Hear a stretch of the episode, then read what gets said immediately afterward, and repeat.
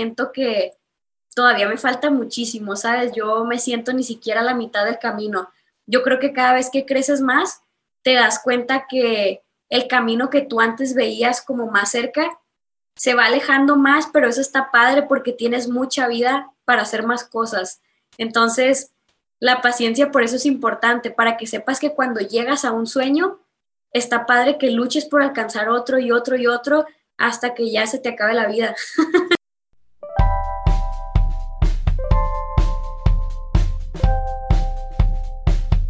Hola, yo soy Karina.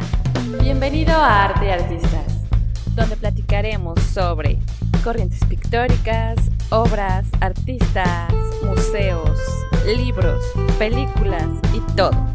Todo por amor al arte, por amor al arte.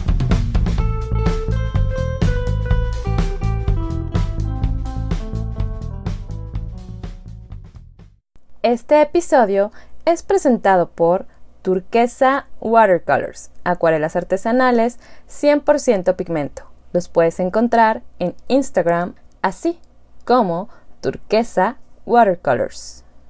Hola y bienvenidos al episodio número 22 de Arte y Artistas. Hoy tenemos una invitada muy especial.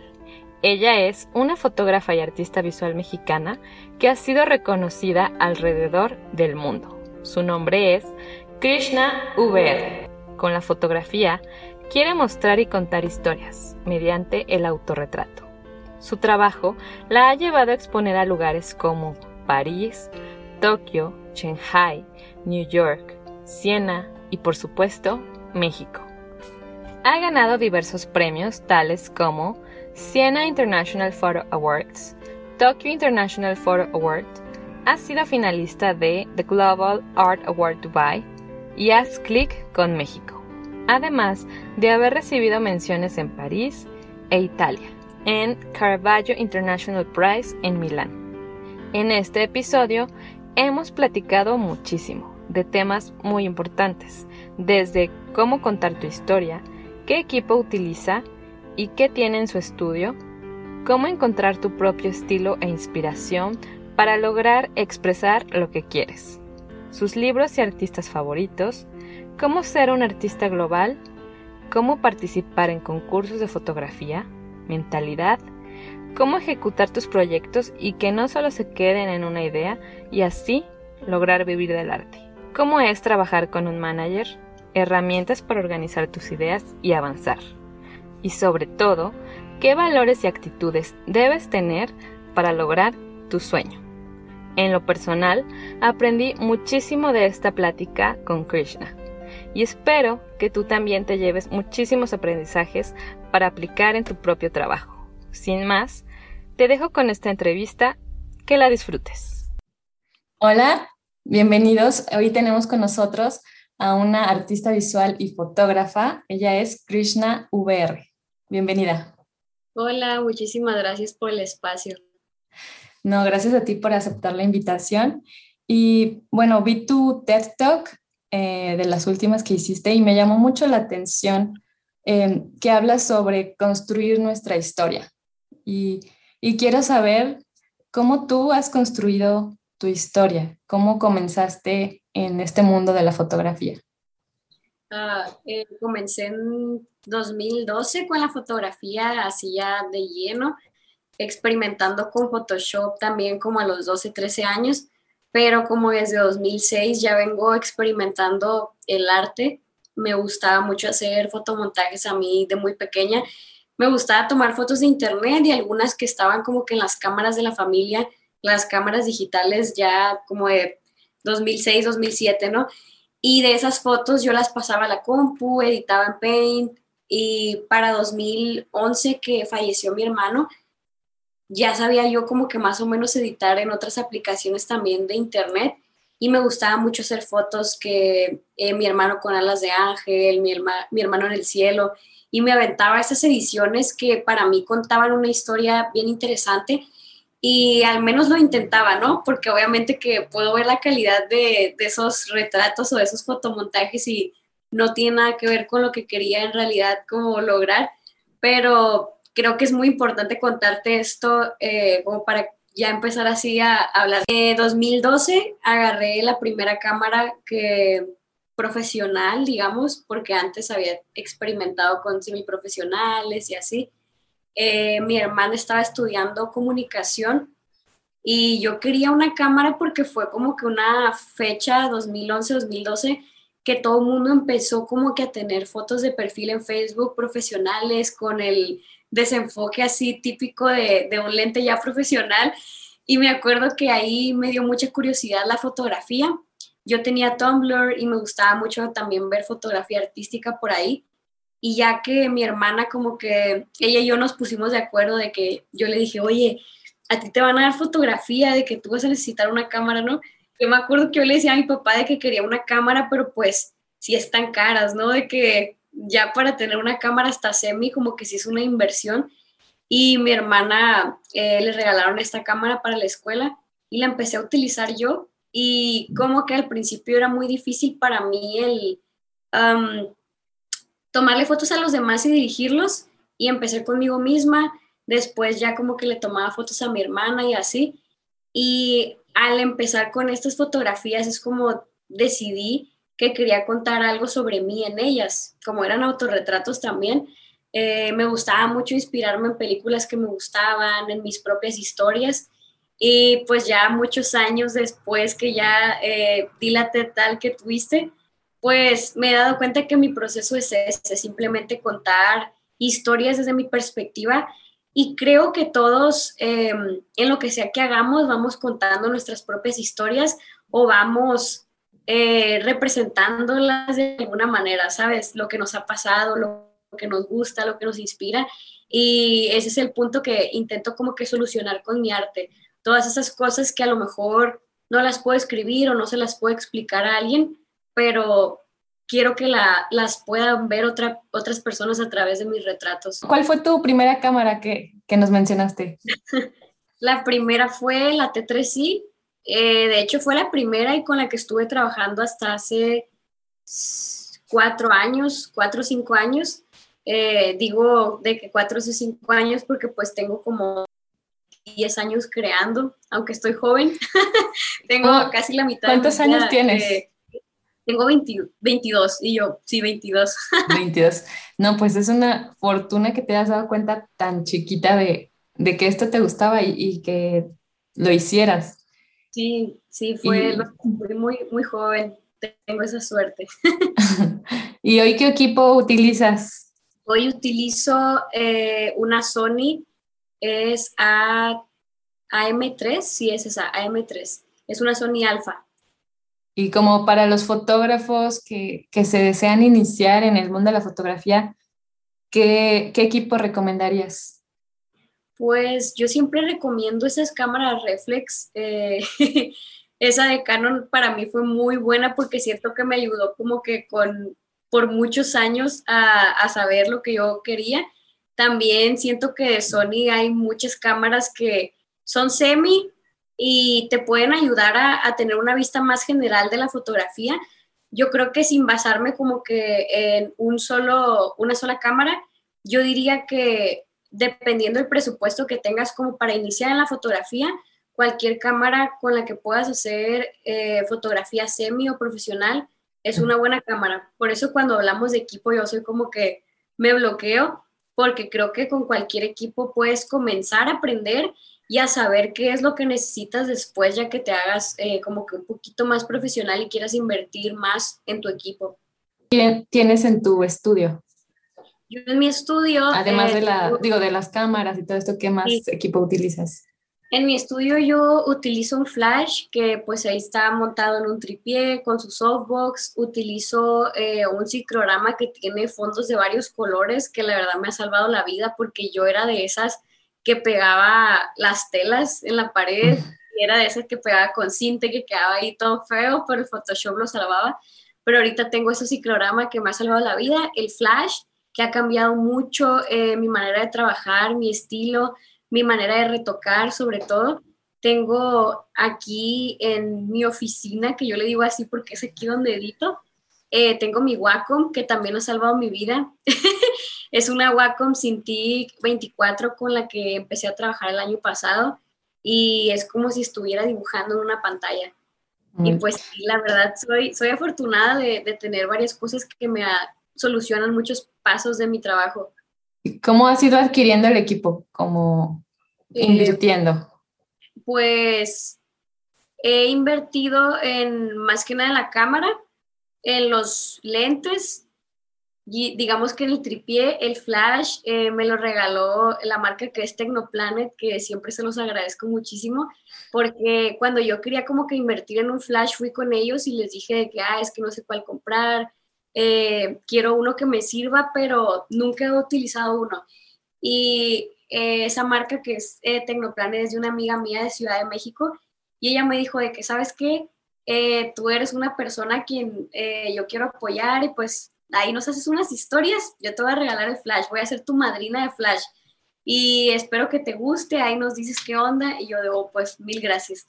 Mi Wacom también fue, me la regaló Wacom, o sea, soy muy afortunada también de esa manera porque yo siento que si yo tuviera que invertir en equipo, yo siempre soy de, no, tú puedes ser más creativa con más poquito, ¿sabes? Yo soy de tratar de, de tener como una alternativa, pero no... Con lo que tienes. Como que en eso. Y, y eso es en lo que eh, como que he invertido en la cámara, pero pues sí, lo demás fue como que hay algunos regalos también.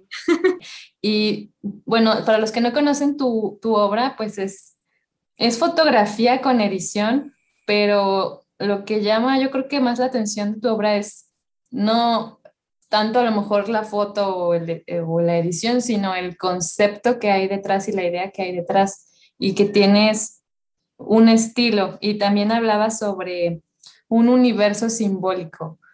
Eh, ¿Nos puedes decir cómo es importante para ti eh, tu estilo? ¿Cómo, ¿Cómo lograste llegar a este estilo reconocible el día de hoy? Sí, eh, justo mencionaste algo bien importante que es el universo simbólico. Eh, es muy parecido a lo que te mencionaba ahorita. Pues mientras creces, vas haciendo muchas o vas conociendo muchas cosas de donde vives, de las personas con las que te rodeas y a través de eso siento que tú vas creando tus propias creencias, tu manera de ver la vida y es lo que mencionábamos ahorita con contar tu historia, ¿no? A través de lo que haces. Y creo que yo a lo largo del tiempo pues he como que me he inspirado de distintos campos que he visto en artistas que me gustan y todo eso. Entonces, para mí eso como que es lo más importante cuando empiezas a crear fotografía conceptual. ¿Y qué artistas te gustan? ¿Qué artistas me gustan? Eh, de fotógrafos o así en general, artistas, artistas. Mm, artistas así, pintores, escultores, no sé. Mira, pintores, me gusta Miguel Ángel, Caravaggio, me gusta Velázquez, Leonora Carrington. Em, de fotógrafos así, me gusta Eugenio Recuenco, Annie Leibovitz, me gusta mucho el trabajo de, Lidia Vives, Cristina Otero. Em, a ver, voy a ver más de pintores. Dalí, me encanta. Remedios Varo, como que tengo esa combinación de barroco, renacimiento con surrealismo. Surrealismo. Muy, muy de los dos lados. sí, y como, hablando de tu universo simbólico, dinos cinco preguntas que un artista se podría hacer para encontrar ese, su propio estilo, su, propio, su propia inspiración. Analizar mucho lo que le gusta, eh, yo creo que algo que a mí me sirve mucho como para empezar a, hacer un estilo o lo que me sirvió mucho y lo que me sigue sirviendo como para saber qué nuevas cosas voy a hacer e involucrar en mi trabajo es abrir Instagram, Pinterest, Facebook, cualquier red social donde tú eh, sigas a personas que te inspiran o artistas. O creo que antes de eso el primer paso es seguir personas que te inspiren, ¿no? Y que te guste su trabajo y que te aporten algo de una manera visual, sobre todo si eres artista y después eh, hacer una lista de los colores que te gustan, las cosas que te han inspirado a lo largo de tu vida. Y no solo tienen que ser cosas que te hayan inspirado como películas o un film, o sea, con que una palabra a ti te parezca bonita y sientas que con eso puedes crear algo, creo que con eso ya puedes empezar a formar un estilo, siendo muy consciente de las cosas con las que te identificas. Es como siento que puedes empezar a, a crear el tuyo. Y ¿A ti qué te inspira? A mí ya aprendí a que cualquier cosita en mi vida pueda generar como que ese shock de inspiración. Hay veces que veo un anuncio, no sé, de esos que te salen en YouTube, ¿no? Y digo, me gustó esa toma donde está la bici atrás y me gusta esa composición. Y a lo mejor no me inspira a hacer una obra literalmente de la bici que acabo de ver, pero me inspira a que la bici pueda ser un elemento de una de mis obras. Entonces siento que tienes que ser también observador con todo, todo lo que te pasa y lo que hay a tu alrededor y empezar a romantizar situaciones que ah, están súper simples, ¿sabes? O sea, puede ser eh, algo que te pase en tu día a día. A mí me inspira mucho, eh, no soy de que me la pase viendo series o películas, pero me inspira mucho eh, algún personaje que me pueda encontrar en un libro, en una serie, en una película. me inspira mucho también a veces las palabras, ¿sabes? Como, como ciertas personas hacen metáforas en algún texto, en algún poema, y me gusta eso, transformarlo ahora a, a lo visual me inspira muchísimo la música, creo que eso está en mi top número uno ahorita. Me inspira mucho escuchar una canción y encontrarle cómo contar una historia de manera visual, aunque el artista que la creó ni la haya hecho por eso, como que me gusta eh, encontrar historias que a lo mejor otra, otra persona está contando de otra manera, pero yo tratar de trasladarlo. Eh, también me inspira la mitología, hasta a veces la religión, porque siento que encuentro muchas metáforas que está muy padre hacerlo en la fotografía conceptual. Entonces, digamos que en conclusión me inspira todo, pero ya te di algunos ejemplos de cómo. Sí, y, ¿y tú qué sientes cuando ya ves una imagen tuya final? ¿O qué buscas expresar? Siento como que acabo de liberar una idea que nació ni siquiera sé cuándo, porque hay veces que hay ideas que nacen con un color o nacen con una persona que conocí y me contó algo. Entonces como que siento que voy teniendo hijos. Nunca he tenido un hijo, ¿no? Pero lo doy de ejemplo. Siento que voy teniendo un hijo pequeño que ya como que vivió una etapa, ¿sabes? Como que siento que estoy liberando algo. Y está padre porque como que puedes ver el proceso desde el momento que te lo imaginaste hasta que ahora ya va a cumplir otra etapa que ahora va a ser observada por las personas, ahora va a ser interpretada por las personas y ya pasó como que a otro plano diferente donde las personas le van a tener que encontrar un sentido o no se lo van a encontrar, pero la van a poder apreciar de otra manera. Y en cuanto a libros, eh, ¿cuál es tu libro favorito? Mi libro favorito, hace poco me lo volví a cuestionar porque mi libro favorito era el de El perfume, que es también una película. Sí, eh, me gusta mucho ese libro, ¿no? Pero ya ahora como que viendo la historia, eh, mucho drama para mí, ahora soy más like con los libros que leo. Me encanta El Gran Gatsby también, eh, sobre todo porque son libros que leí y después vi la película y dije, wow, yo no me lo imaginaba así, pero está padre como en tu cabeza vas creando como esos escenarios que también los puedes ver. Eh, ¿Qué otro libro me gusta mucho? Hace mucho leí un libro que me lo regaló mi papá, que se llama Destino. Recomiéndanos tres libros de arte o de fotografía. Mm, número uno, El Código Secreto. De ese también me lo recomendó mi papá. De hecho, habla de la proporción áurea en el arte, en la naturaleza y en todo el universo es uno, código secreto. El dos, roba como un artista, que es justo de lo que estamos mencionando, que es como en cualquier lugar puedes encontrar creatividad y en cualquier lugar hay una idea. Y el número tres, eh, yo diría que todo artista, todo artista tiene que leer cartas a, a Teo, el libro de Van Gogh. Sí, sí, sí. Bueno, ahí ya tenemos palomita en algunos. Sí. Escuché que también has tomado fotografías, que iniciaste tomando fotografías en, bodas, pero tú cómo das ese salto de, tomar fotografías, eh, digamos, de forma local, ya a comenzar a participar en concursos internacionales?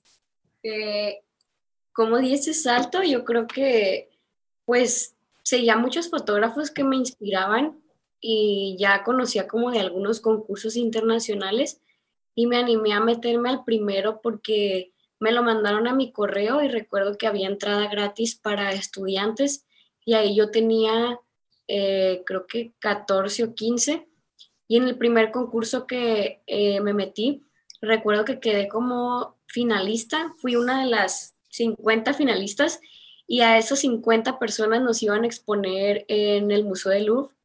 Eh, recuerdo que fue un 13 de julio del 2015 y era una exposición donde iban a pasar las fotografías de los finalistas y fue la primera vez que dije, wow, eh, el Internet sí puede rebasar eh, las murallas de cada país y, todo. Y después de eso, el primer concurso donde ya gané un lugar oficialmente fue dos años después o uno, eh, sí, me parece que 2016, me metí a un concurso que se llama Siena International Photography Awards y ahí también entré em, en la categoría que es Under 20, que era para menores de edad, y ahí gané el primer lugar en Italia con la fotografía que se llama Ofelia. Y pues fue la primera vez que me tocó ver mi fotografía expuesta, que me tocó ir a recibir un premio en persona y se siente bien impresionante cómo pasa del internet o de tu galería de fotos a estar expuesto en persona y sobre todo eh, estar enfrente de personas que ya tienen una trayectoria de la cual puedes aprender muchísimo. ¿Y cómo te enteras de todos tus concursos o dónde pueden buscar eh, las personas en qué concursos participar? Concursosdefotografía.com, así hay una página. Recuerdo que siempre entraba y sigo entrando cuando como que me da la curiosidad otra vez de ver qué concursos hay así. Eh, literalmente así se llama la página para quienes sean fotógrafos y tengan esa curiosidad. Eh, ahí están subiendo semanalmente nuevas convocatorias, hasta a veces ponen ferias de arte, becas, eh, concursos de europeos, de aquí, de México, de todo el mundo. Eh, creo que Internet, ahorita tenemos esa gran herramienta que es el Internet, que la verdad cuando yo quería encontrar nuevas cosas a, en dónde participar, en dónde meter mi trabajo, buscaba exposiciones, concursos, becas, cursos, de todo hay en internet, así que eh, aprovechemos de una vez concursosdefotografía.com o en Google. no, pues más fácil no, no podemos. Y, y de acuerdo, tus papás, ¿cómo, cómo reaccionaron cuando les dijiste, gané o, quiero, o tengo que ir a, a otro país a viajar? Eh, ¿Te han apoyado en el proceso tanto creativo como en, el, en lo económico o cómo has logrado sí, la verdad, todo esto? Mis papás han sido un apoyo súper grande y no solo eh, de una manera económica, sino que también de apoyo de todas las maneras posibles. Son las personas que más han creído en mi trabajo. La verdad, obviamente que al principio para ellos era como, ¿cómo que ganaste un curso en Italia? O sea, recuerdo a mi papá que me dijo, pero ¿cómo si, eh, a ver, de que la foto, cuál fue, Ofelia, ¿no? Y me acuerdo que ahí me dijo de que, eh, ¿y tú crees que, o sea, sea algo real, o sea, que sea seguro? Ya buscaste, estás totalmente segura, porque pues obviamente nosotros somos la generación a la que ya le tocó totalmente el Internet, pero para ellos como que era un poquito difícil al principio creerlo, ¿no? Y recuerdo que mi papá me dijo, si vas a ir, no vayas con expectativas, ¿sabes? De que deja que el evento te sorprenda o que si te va bien o te va mal o lo que sea que pase, porque como yo le contaba a mi papá de que no, papá, es que es un evento súper grande, son como los Oscars, neta, porque yo veía eh, todo un evento que siempre había soñado estar, ¿sabes?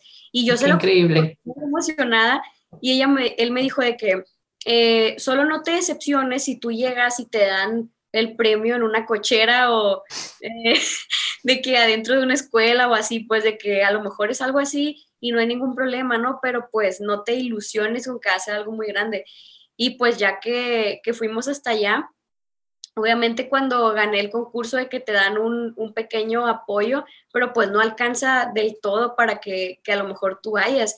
Y recuerdo que en ese concurso y en muchos hicimos de eventos, hasta hacíamos rifas de alguna de mis fotografías y siempre eran ellos los que estaban ahí apoyándome de todas las maneras posibles para que la gente supiera en lo que andábamos y sobre todo que pues también empezara a conocer mi trabajo y, y les llegamos por el lado de que es que es México en otro país, hay que apoyar como que la, la cultura y que las personas puedan conocer que hay artistas y todo eso.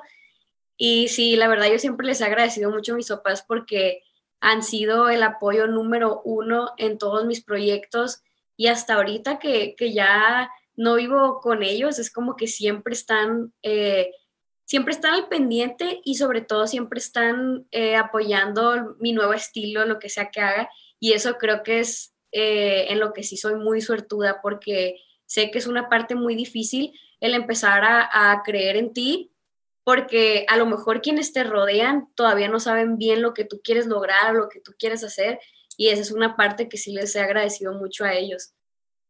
Y bueno, ganas eh, este concurso de, en Siena y ah, cuando ganas concursos te dan alguna, bueno, sí mencionas que te dan un apoyo económico, pero aparte de este apoyo económico, ¿qué ganas tú con, en tu mentalidad, en tu confianza? ¿Cómo cambia el que hayas ganado? Pues mira, en todos los concursos yo siempre digo de que cuando yo gano, hay veces que en los que ni siquiera te dan dinero, pero es que es esa satisfacción de saber que para un grupo de personas tu foto fue la mejor, porque obviamente el que alguien gane un concurso no quiere decir que es la mejor foto del mundo, que en todos los lugares va a ser la mejor y va a ganar, pero está padre que para la perspectiva de algunos jueces que tienen años y años viendo fotos, años y años viendo estilos, eh, recorriendo toda la fotografía, todo el arte, la verdad es algo que yo siento que no tiene precio el que alguien escoja tu foto eh, bajo ciertas características que vio. Eh, y sobre todo, para mí, el, el tener el gusto de exponer y de escuchar de otras personas que no se parecen mucho a ti en cuestiones culturales, ¿sabes? Porque si nos vamos de aquí a México, a las veces que he expuesto en Japón o en Asia, es otra su perspectiva y es otra su manera de ver tu trabajo, pero eso te enriquece muchísimo porque te hace entender qué es lo que ellos ven en cada parte y aún así termina siendo muy parecido en todo el mundo la perspectiva que tenemos del arte, pero está padre enriquecerte de diferentes culturas. Para mí eso es lo que siento que no tiene precio en, en lo que me ha tocado vivir con mi trabajo. Sí, está increíble y, y dinos hoy ¿en qué, qué concursos o, o, en qué proyectos este, estás trabajando? Pues ahorita mismo ya lo puedo decir porque por fin ya es como un hecho. estoy, ya terminé mi primer libro que va a salir en octubre o noviembre, estamos ya como que viendo la fecha y yo creo que ha sido el proyecto más grande en el que he trabajado en los 10 años que tengo haciendo arte sobre todo porque de eso trata el libro, de 10 años de, mi trabajo. Entonces, creo que es la primera vez que sí como que lo cuento al 100% porque no quería contarlo porque muchas veces pasa que cuando uno tiene un proyecto se emociona de más antes de terminarlo y ya al final como que uno ah, ya no tiene tanta motivación, ¿sabes? Pero yo todavía sigo como el primer día que, me levanté a abrir la libreta y a, y a pensarlo en mi cabeza. Y ¿Cómo haces para ejecutar un proyecto? ¿Cómo vas de, de una idea allá a ejecutarlo? Puede ser desde una foto hasta un libro. Siempre para mí el primer paso es, pues obviamente conectar con una idea, ¿no? Imaginarte algo. Yo siempre digo que son como a veces simplemente eh, ideas que están en tu cabeza vagando y tú sabes cuál de esas escoges. Para mí siempre es tener una libreta donde voy anotando todo lo que se me ocurre, aunque a veces no sea algún proyecto que yo vaya a ejecutar de esa manera, sino que las ideas está bien hacerles caso para que sigan llegando a ti, porque si las ignoras, si las dejas ahí, si no las haces, eh, por más que sea algo súper chiquito, por más que sea pintar una estrella en tu pared, a mí me parece eh, importante como terminar los procesos artísticos o creativos que uno tiene, mi primer paso es ese, simplemente hacer como un vómito de ideas. Eh, la verdad, sobre todo ahora que estuve como que trabajando en mi libro, trabajaba todos los días en escribir al menos 15 o 20 minutos, pero no me forzaba a nada, simplemente eh, me sentaba a intentar escribir cómo me sentía o lo que estaba pensando. Y es que siempre tienes algo en la cabeza, o sea, es imposible que, de verdad, creo que es casi imposible apenas que llegues a ese estado de nirvana, el no estar pensando en algo. Entonces creo que hay que aprovechar eso, ¿no? Que siempre estamos tirando ideas y después de ya conectar con una de esas ideas, yo creo que el paso dos es pues separar los pasos que necesitas para que se haga eso posible. Y hay veces que este paso es el más difícil y, hay veces que nos quedamos aquí porque cuando hacemos esta parte nos damos cuenta que tanto tiempo necesitamos, que tantos días vamos a tener que trabajar y ahí como que ya empieza nuestro cerebro a resistirse. Y es algo con lo que yo también batallo mucho porque naturalmente nosotros tendemos a resistirnos a, todo, ¿sabes? Eh, así somos los humanos. Entonces, este es el paso difícil donde tengo que hacer sin pensar ya una lluvia de ideas donde vea qué necesito para ejecutar eso. En el caso, por ejemplo, de mi libro fue de qué va a tratar, qué, qué fotos va a tener, cómo va a estar. Y hay veces que los proyectos nacen de ya tener las ideas realizadas, así como las fotos, ¿sabes? Eh, tengo mi lluvia de ideas, digo, me voy a parar hoy en el estudio simplemente a hacer una sesión improvisada con esta idea que me imaginé. Y hay veces que yo hago dos sesiones, o sea, a la primera me salen fotos que me gustan, pero que están un poco vacías de concepto. Y ya al ver, ah, ok, este fondo se ve padre con este vestuario, aquí puedo conectar esta idea que siento que combina con los colores y el vestuario. Ahora sí voy a hacer la sesión final donde ya tengo el concepto y no solo está vacía eh, la fotografía. Así es como funciono yo en cuestión de, trabajo de fotografías, pero creo que primero es el vómito, el segundo es ya la planear la ejecución y ya empezar a crear y tratar de no resistirte siempre va a ser mi paso de siempre estar soltando y trabajando porque la inspiración también te va a encontrar apenas cuando estés trabajando. ¿Qué crees que es más importante, la disciplina o la motivación? Yo creo, la verdad, que, la, disciplina y ya me he dado cuenta de eso porque cuando más me falta motivación es cuando menos disciplinada he sido con mi trabajo. Y, y duele darme cuenta de eso, ¿no? Cuando estoy como desmotivada, digo, a ver, ¿cuántas veces he agarrado la cámara en la semana? Y digo, no me he parado el estudio a crear, entonces ¿Cómo voy a estar motivada con crear un trabajo o con hacer una foto que me salga bien si no me he puesto a trabajar y no he visto qué me está saliendo bien y qué me está saliendo mal? Eh, por eso sí, yo digo que la disciplina y la perseverancia siempre es más importante que cualquier talento. Sí, porque puede estar la idea, pero si no la ejecutas, pues no, no va a salir nada, ¿no? Así es. Y sé que tienes un manager. ¿En qué momento decidiste tener un manager o cómo? Eh, eh, sí, ¿Cómo, decidiste trabajar con un manager? Pues como te digo que desde muy chiquita yo era de que buscar en internet y era de checar concurso aquí, concurso allá. Me he llevado muy buenas experiencias, pero también me he llevado muchas malas. O sea, también he tenido muchas personas que, o sea, se han querido aprovechar de mi juventud o de mi trabajo, ¿sabes? De, de mi ignorancia y desconocimiento a muchas maneras de trabajar o, o simplemente mi, mi juventud, ¿sabes? A veces es que uno desconoce muchas cosas y va aprendiendo con el tiempo y va aprendiendo mientras más trabajas, mientras más eh, vas desarrollándote. Y he tenido muy buenas y muy malas experiencias de las cuales he aprendido mucho y en el momento en el que yo dije, oh, me gustaría tener un manager fue 2018, pero ahí como que apenas estaba eh, como que obteniendo buenos ingresos de mi fotografía, ¿sabes? Como que dije, ok, hasta el momento en el que yo sienta que ya puedo vivir al 100% de mi arte, eh, es el que voy a decidir eh, ya también tener una persona que sea como una extensión mía. Decidí esto también porque algo que a mí como que me consume mucha eh, energía es como el proceso en el que me tengo que organizar para hacer algo, ¿sabes? Como que decir, ok, el día de hoy a las 9 tengo esta entrevista y a las 10, como que yo soy súper distraída para eso, a mí lo que se me hace más fácil es simplemente hacerlo, ¿no?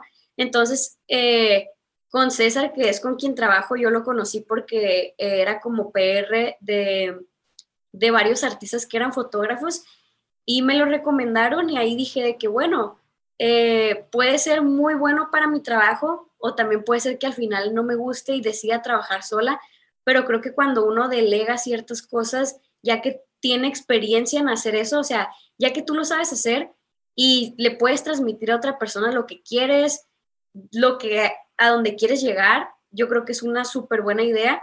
En mi caso, a mí me ha servido mucho porque yo ya tengo muchos años que había estado trabajando sola, que había estado conectando con personas yo sola, que había estado haciendo, eh, hecho tratos con muchas personas, contactos, como que siento que ya llega un momento en el que eso lo puedes delegar a una persona y te puede hacer tener mucho más tiempo para crear. Así lo veo yo. sí, y ¿qué funciones tiene un manager?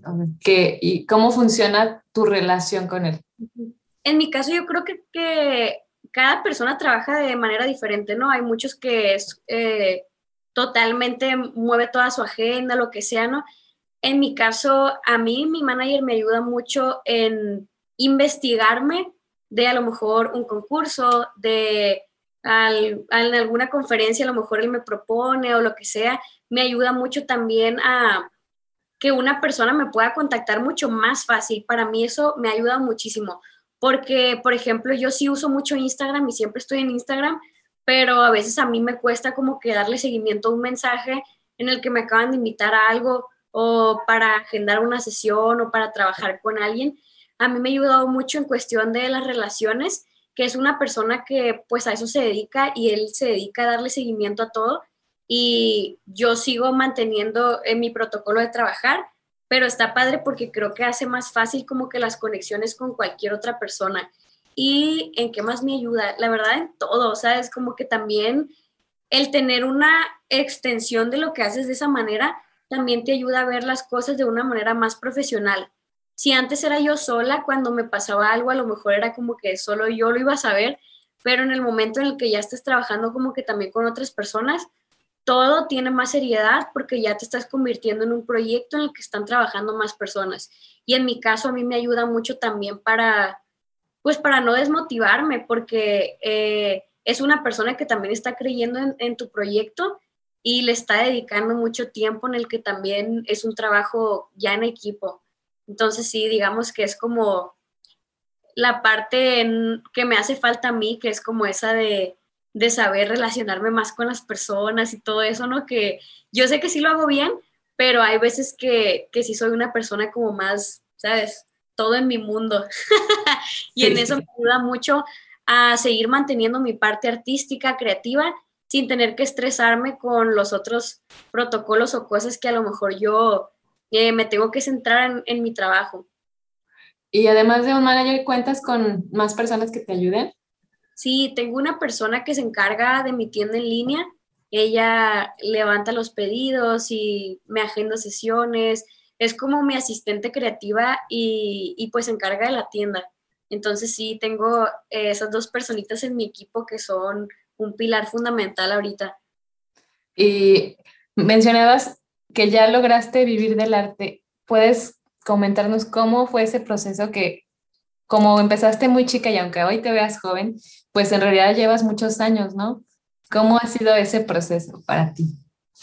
Ha sido un proceso de mucho autodescubrimiento y sobre todo, pues exploración conmigo misma de saber qué es lo que realmente quiero y a dónde quiero llevar mi trabajo. Al principio lo mejor era de que, ah, sí, eh, voy a hacer fotos, voy a hacer autorretratos, ok, pero creo que para vivir del arte tienes que aprender a conocer lo que realmente quieres y a dónde quieres llevar tu trabajo. En mi caso, yo me di cuenta que no solo era hacer autorretratos, sino contar historias mías de los demás y no era solo hacer fotografía, sino hacer una dirección de arte en la que yo te cuente una historia a través de un personaje, en la que yo haga un cuadro que se va a exponer o que se va a vender a una persona entonces, yo creo que en el momento en el que ya empiezas a, a, ver tu proyecto, no solo de la manera creativa y de la manera de amor al arte, sino que cuando ya también empiezas a ver toda la parte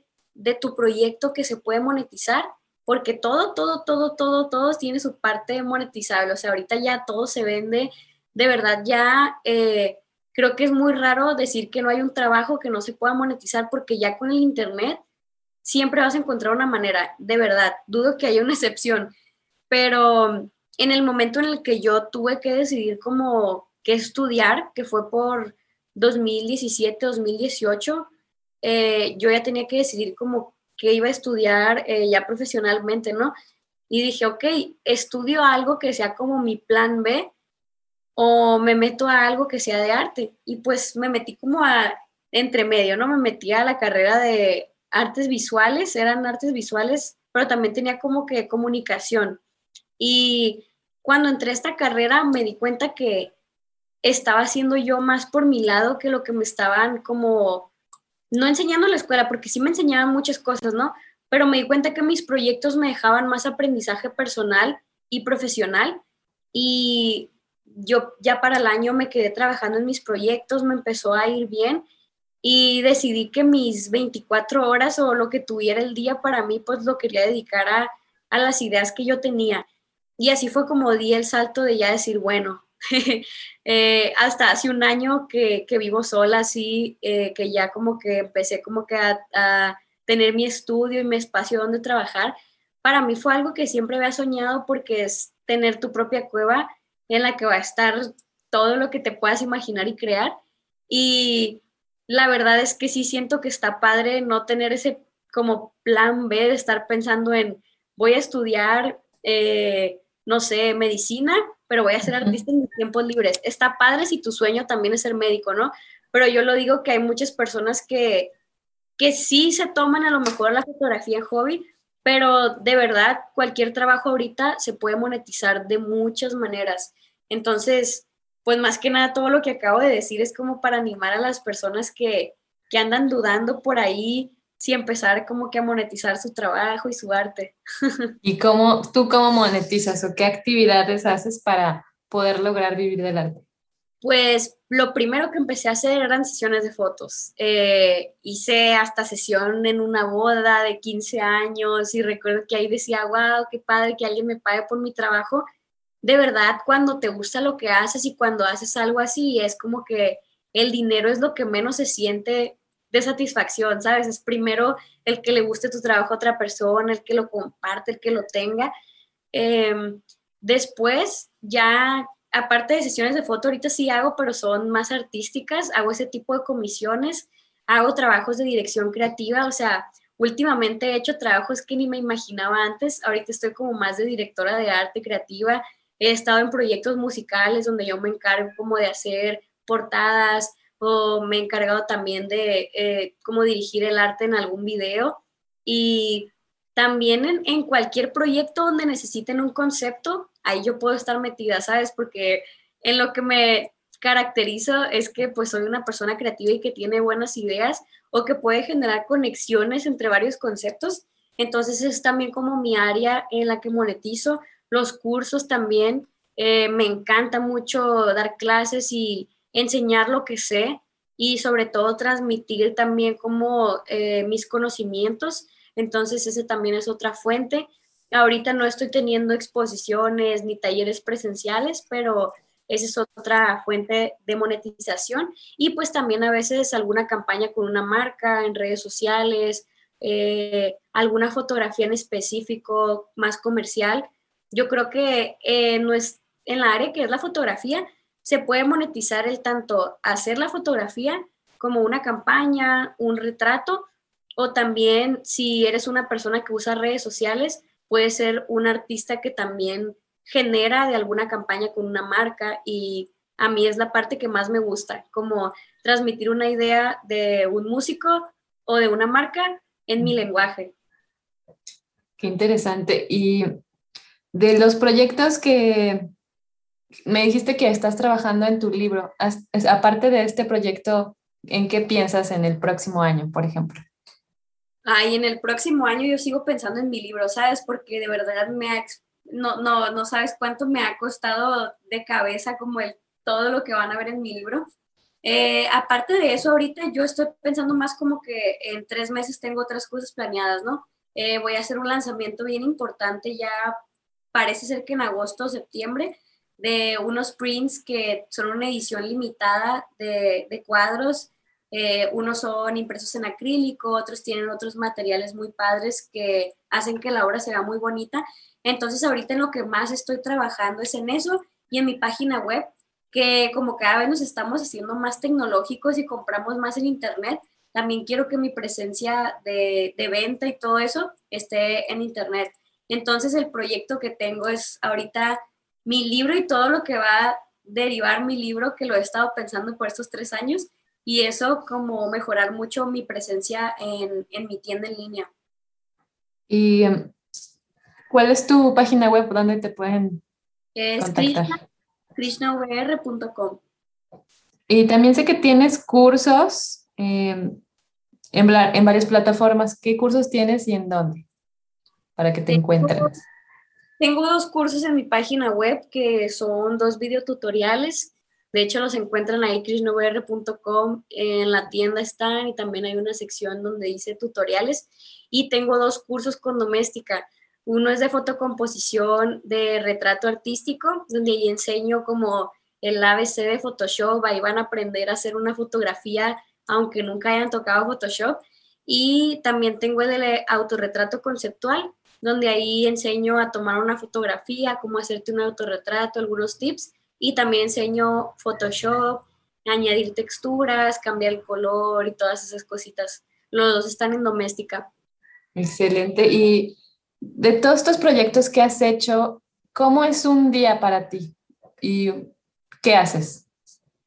Mm, me gusta mi vida porque siento que todos los días hay algo distinto que ver o hacer y soy muy libre. O sea, la verdad me considero afortunada también por eso, porque un día para mí es eh, levantarme, escribir algo, me gusta mucho tomar café.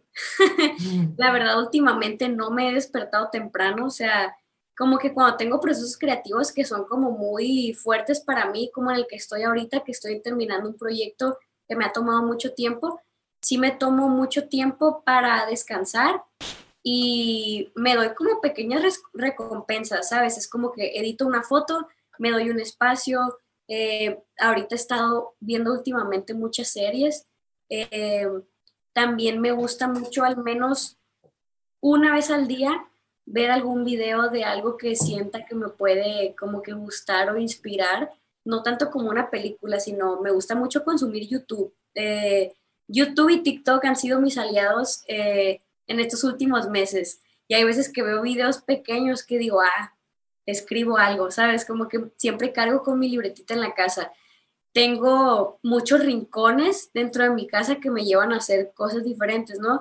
Aquí estoy en mi rincón donde me siento editar, más allá tengo mi estudio donde hago mis fotos. No tomo fotos todos los días, pero siempre estoy aquí en esta parte de, mi casa todos los días, que si no estoy checando un correo, eh, estoy planeando una foto o estoy planeando un nuevo proyecto que va a haber el próximo mes o así. Digamos que siempre estoy en constante planeación de algo y todos los días son un reto diferente para mí, de distintos trabajos que tenga que entregar o hacer. ¿Y utilizas alguna herramienta de organización, o sea, agenda o otro tipo de herramienta? Tengo una agenda y también tengo esa libreta donde te digo que anoto mis ideas, pero la verdad con mi agenda yo sí soy eh, desastrosa.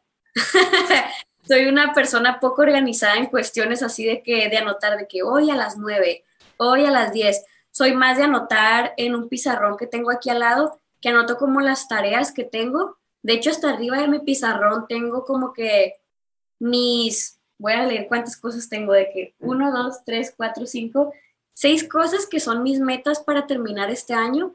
Eh, siempre me pongo como que una meta de unos seis, doce meses en, los, en lo que lo tengo que terminar. Y entonces todos los días que me levante y lo vea, o, si trabajo, no sé, en una foto cada dos días y estoy aquí, sé que voy a voltear y mi mente se le va a prender la chispa del proyecto que tengo en mente y que tengo que hacer. Eh, también en este pizarrón a veces anoto, eh, no, no ideas, pero sí cositas que tengo pendientes para mi página, para mi tienda, para subir a Instagram. Como que este pizarrón que tengo aquí, más, de, más que ideas, son tareas que necesito hacer para mejorar mi página web, para pasar de pendiente al programador de la página o a terminar algo. Entonces, digamos que mi organización es agenda, que la uso menos que todas las que te acabo de, contar. digamos que agenda esa libreta que es la libreta de ideas, que esa es la que siempre la tengo por todos lados, y esta, eh, esta que tengo aquí al lado mío, donde anoto como que mis metas o las cosas que quiero hacer, y también los pendientes, pero pendientes que no son creativos, ¿me entiendes? Pendientes como para mejorar la marca personal que tengo o mis redes sociales. Como que tengo la libreta comercial y la libreta inspiracional. ya. Y ya que hablas de marca personal, ¿tú cómo construiste tu marca personal? ¿Qué elementos deben tomar para hacer esto? Yo siento que para hacer tu marca personal tienes que ser lo más auténtico. No, no, puedo, no, no debo decir que puedas porque todos somos auténticos. O sea, todo, a todos nos caracterizan ciertas cosas que a lo mejor mucha gente no sabe. En mi caso, eh, yo me río porque me veo de pequeña y prácticamente neta que como el 100% de las cosas que hago ahorita y disfruto, a los siete años ya me gustaban mucho. O sea, te voy a contar como que mi proceso creativo, ¿no?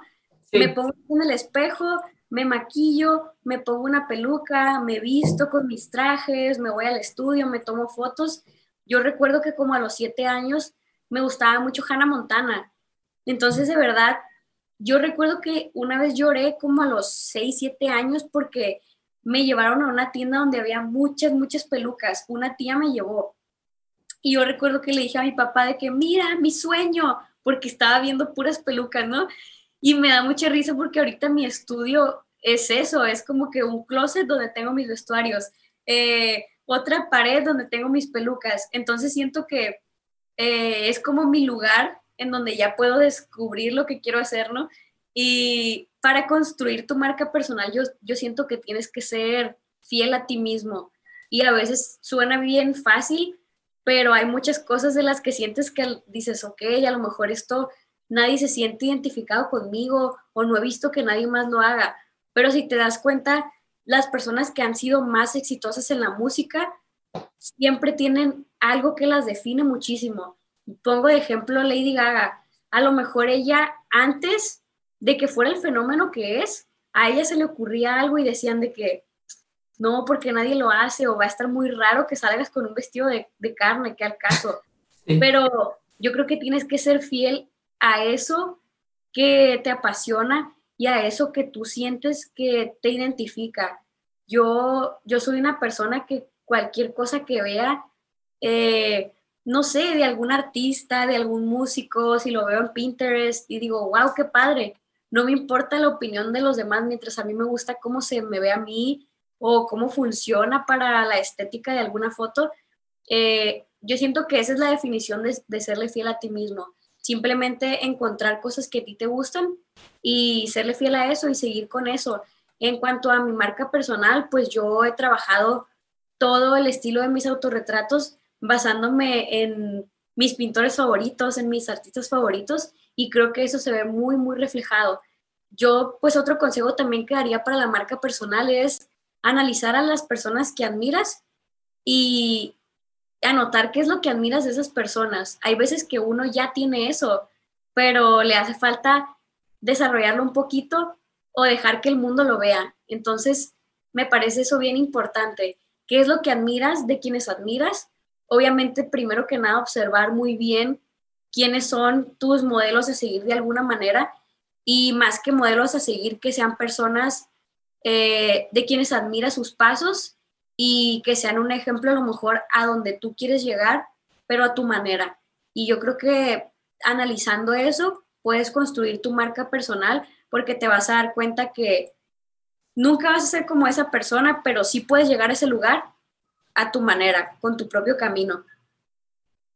Y para, tú has llegado ya a un alcance internacional.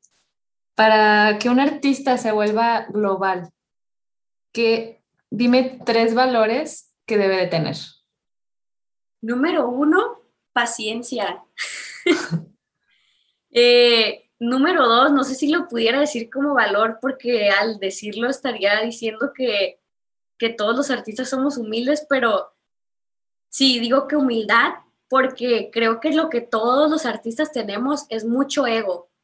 Y a veces en el mundo del arte hace falta más humildad porque te tienes que dar cuenta que nadie está arriba del otro ni ninguno abajo del otro. Todos estamos en nuestro propio camino. Entonces, siento que siempre uno tiene que estar eh, viendo no solo por sí mismo, sino se tiene que dar cuenta que el que tú apoyes a los demás no te va a hacer quedarte atrás de ellos. Al contrario, yo siento que en el mundo del arte muchas veces me he dado cuenta que hace falta eh, en muchas personas como que eso, eh, el que tú le ayudes a otra persona no te va a quitar a ti, todo, para todos sale el sol. Y con paciencia lo digo porque eh, los resultados no vienen en dos meses, tal vez ni en cinco y tal vez ni en tres años. O sea, cuántos años, cuántos años te tomó a ti? Pues la gente lo ve como que muy rápido porque yo tenía 15, 16 años cuando las personas empezaron a escuchar de mí, pero pues yo ya tenía representando como que mis deseos o mis sueños desde que tenía como 7 años, o sea, digamos que empecé a crear de alguna manera no profesional cuando yo tenía unos 7, 8 años. Entonces, eh, cuando como que empecé a tener más claros mis sueños, ya fue como en un 2012, 2013, y a mí, no te voy a decir que me tomó muchísimo, porque si lo vemos, sí, para 2015 ya estaba cumpliendo uno de mis sueños más grandes, pero yo, por ejemplo, ahorita siento que todavía me falta muchísimo, ¿sabes? Yo me siento ni siquiera a la mitad del camino. Yo creo que cada vez que creces más, te das cuenta que el camino que tú antes veías como más cerca se va alejando más, pero eso está padre porque tienes mucha vida para hacer más cosas. Entonces, la paciencia por eso es importante, para que sepas que cuando llegas a un sueño, está padre que luches por alcanzar otro y otro y otro hasta que ya se te acabe la vida. Sí, sí, pues tenemos que evolucionar, de eso se trata la vida. Dime tres actitudes para que un artista se pueda volver internacional. Tres actitudes. Em, voy a pensar. Mm, la constancia sería una actitud o al menos eh, a mí me parece muy importante ser constante porque el ser constante te va a llegar más lejos que ser talentoso. Eh, he conocido muchas personas que yo digo, wow, esta persona, si de verdad dedicara al menos, no sé, un día a la semana en estudiar esto, ver esto, fuera una bomba en lo que hace. Y muchas veces nos pasa, ¿no? Que nosotros podemos ver las cualidades de otra persona y esa misma persona a veces no lo puede ver, ¿no? Creo que también entonces otra actitud o cualidad que, yo diría que tiene que tener una persona es ser autocrítico.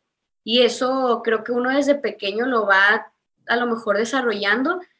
Es bien importante ser autocrítico porque es un arma de dos filos el no serlo o te puede llevar a, tener el síndrome del impostor, que es como de que no eres suficiente bueno para algo, que no eres bueno para lo que estás haciendo y que ha sido suerte, o también del otro lado, a tener mucho ego, ¿sabes? De pensar que eres mejor que los demás. Entonces creo que uno tiene que ser autocrítico, de saber dónde está parado y todo lo que le hace falta, y de saber en lo que es bueno y todo lo que le hace falta, aprender que también uno se equivoca. Eh, y esos, esas son las dos cositas que yo siento que para mí son esenciales. Te voy a pensar en la tercera. Aquí la tengo.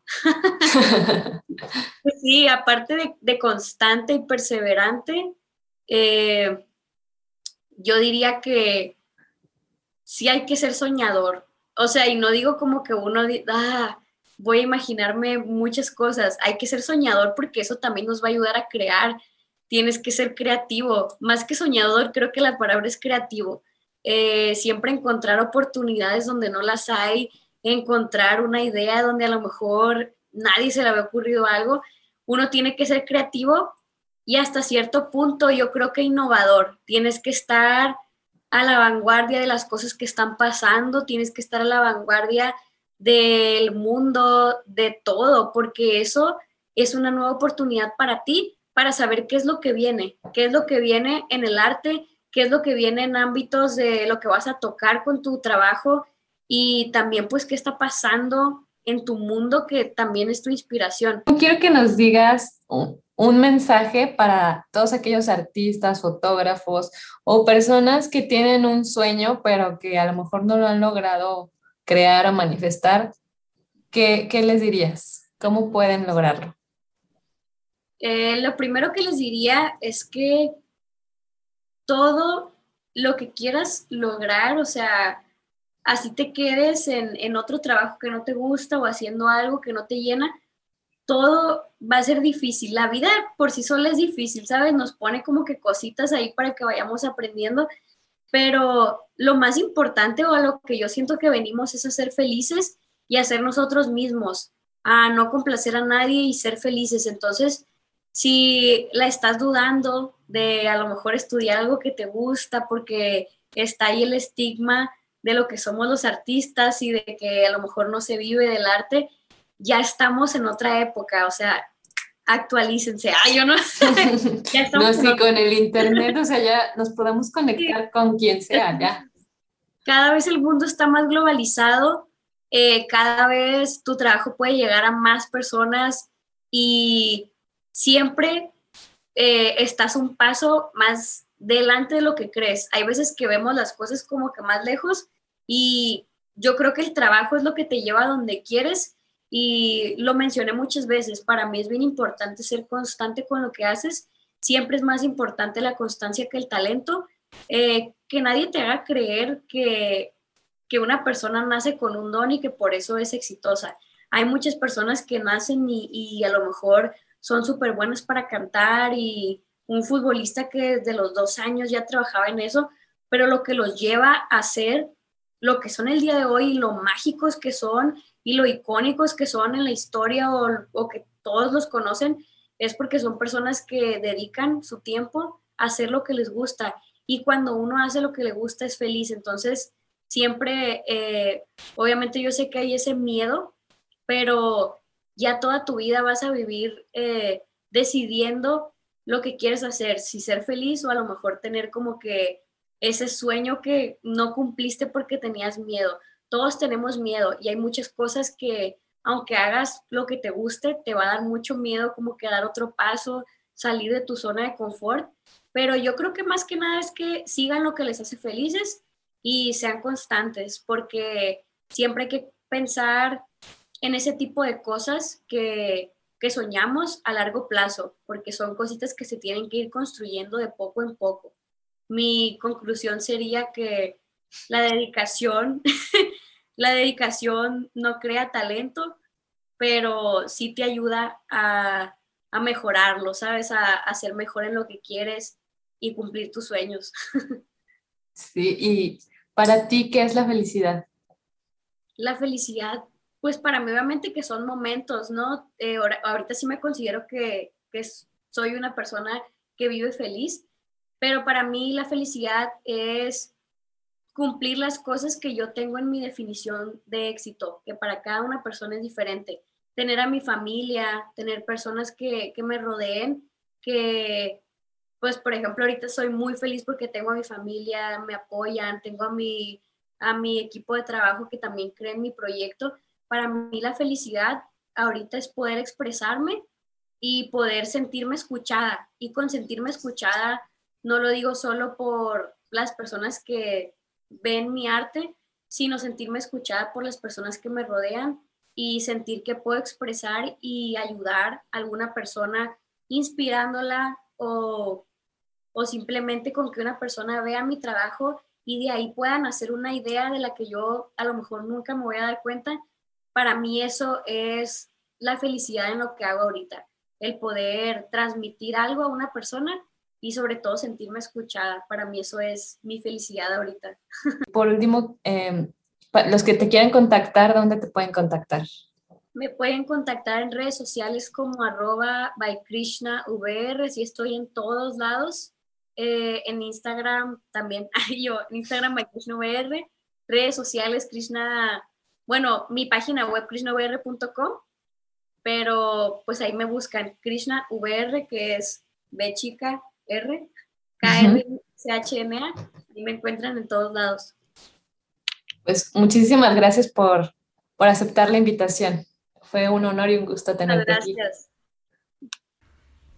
Dale like y suscríbete.